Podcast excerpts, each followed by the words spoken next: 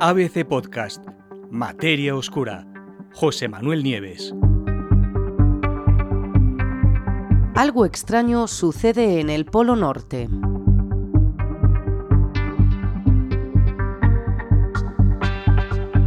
Hace apenas unos días, el pasado 1 de diciembre, un cohete del tipo Oriol 4 fue lanzado al espacio desde la base noruega de Andoya para liberar a varios cientos de kilómetros de altitud un nuevo ingenio de la NASA que se llama CREX-2, CUSP Region Experiment 2.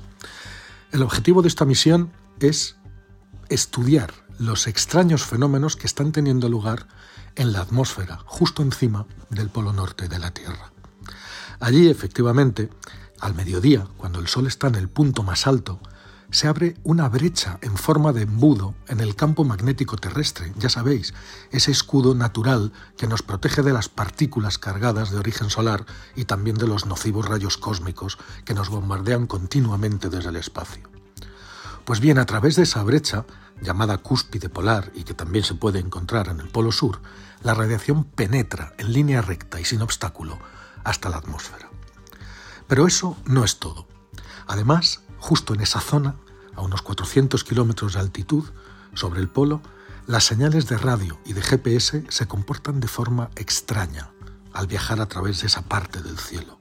Y para colmo, en las últimas décadas, los científicos y los operadores de naves espaciales se han dado cuenta, han venido notando algo todavía más inusual y extraño. Cuando las naves espaciales pasan a través de esta región, su velocidad disminuye.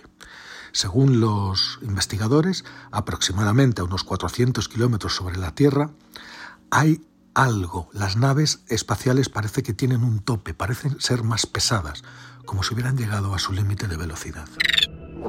¿Por qué se producen estas anomalías? No están muy seguros, pero los científicos creen que es porque allí, en la cúspide polar, el aire es notablemente más denso, más pesado que el que las naves se atraviesan en otras rutas orbitales alrededor de la Tierra. Pero nadie por qué sabe eso es así, ni cómo ese fenómeno se puede llegar a producir.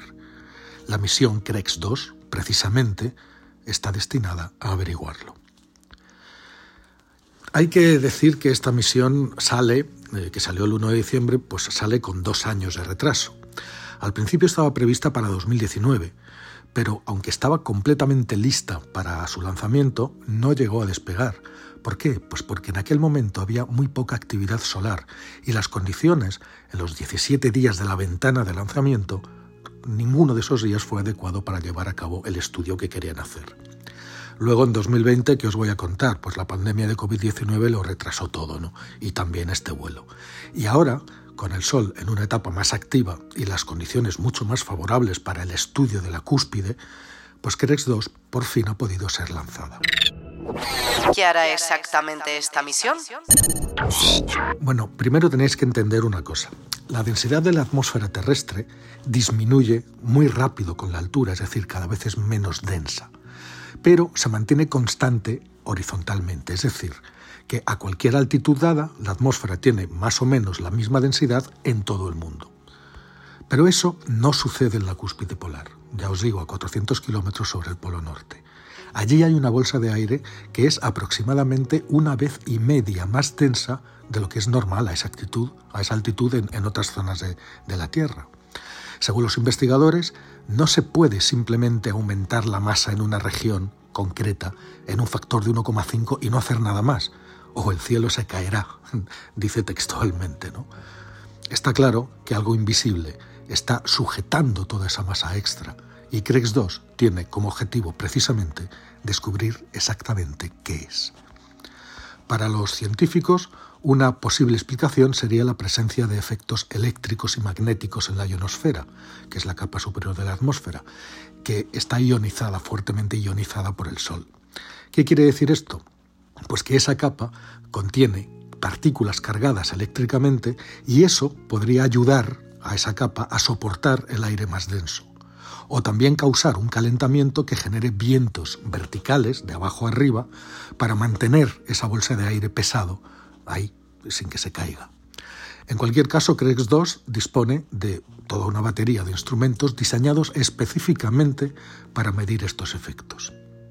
Hay otra explicación posible para el fenómeno, y sería que el aire en toda la columna vertical eh, de la cúspide es más denso que el que tiene alrededor, y de esta forma, apilándose sobre aire más pesado, eh, el aire denso a 400 kilómetros de altura se mantendría sujeto por las capas inferiores, que también serían más densas, y podría seguir flotando. Pero claro, tener una columna de aire más pesado de esta forma eh, también tendría que producir fuertes vientos horizontales o incluso en forma de vórtice. Y resulta que CREX 2 también está diseñado para buscar ese tipo concreto de vientos. Una tarea, por cierto, que no resulta nada sencilla, porque es una misión muy compleja y especialmente su logística. ¿Por qué es tan complicada esta misión? Por varias razones. Primero, eh, eh, la dinámica será así. Una vez después de haber sido lanzada, el cohete expulsa 20 botes del tamaño de una lata de refresco, cada uno con su propio motor, y, y los expulsa en cuatro direcciones distintas. Esos recipientes, esas latas, están programados especialmente para romperse a diferentes altitudes. Y cuando se rompan y exploten, liberarán una serie de trazadores de vapor partículas que, parecidas a las que se encuentran en, las exhibiciones de fuegos artificiales, ¿no? que brillan cuando dispersan la luz del sol. Y eh, el viento, el viento pintará entre comillas, el cielo con esas nubes brillantes liberadas por los botes. Y de esta forma se revelará cómo se mueve el aire en esa zona y en esa parte de la atmósfera. ¿no? Pero como os digo, la logística es muy complicada. ¿Por qué? porque los investigadores, para poder ver esto, necesitan observar estos trazadores desde varios ángulos a la vez, para poder entender del todo los patrones de esos vientos. Por eso, los científicos están repartidos por toda Escandinavia y tomarán fotografía de estos trazadores casi al mismo tiempo, todos en un lapso de 20 o 30 minutos. Un estudiante los documentará desde un avión que vuela desde Reykjavik, en Islandia, y otros capturarán esos brillos desde dos puntos diferentes en una isla noruega que se llama Svalbard. La cúspide polar, además, como os dije al principio, solo se produce alrededor del mediodía, del mediodía polar, pero el cielo tiene que estar muy oscuro para que el brillo de los trazadores pueda ser visible. Por eso, CREX 2 ha sido lanzada a mediados del invierno, cuando hay muy poca luz solar en estas latitudes tan extremas al norte en palabras de los científicos, desde luego, es como enhebrar una aguja. Tenemos alrededor, dicen ellos, tenemos alrededor de una hora o dos al día en que las condiciones son adecuadas para analizar el experimento. Y por lo menos dos de las estaciones necesitan tener una visión clara y al mismo tiempo de los trazadores para que la recopilación de datos sea suficiente. La ventana de lanzamiento en 2019, como ya os he dicho, estuvo abierta durante 17 días, pero ninguno de esos días fue adecuado para que CREX 2 pudiera volar. Ahora por fin han conseguido poner en marcha la visión. Y termina con una reflexión. Uno de los investigadores eh, que dice el negocio de los cohetes es un juego de alto, de alto riesgo.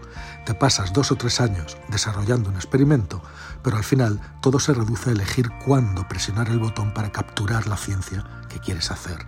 Y en ocasiones ese momento no llega. Afortunadamente esta vez ha llegado y muy pronto podremos desvelar este misterio y saber qué es lo que está pasando, a qué se deben esos extraños fenómenos sobre el polo norte de la Tierra.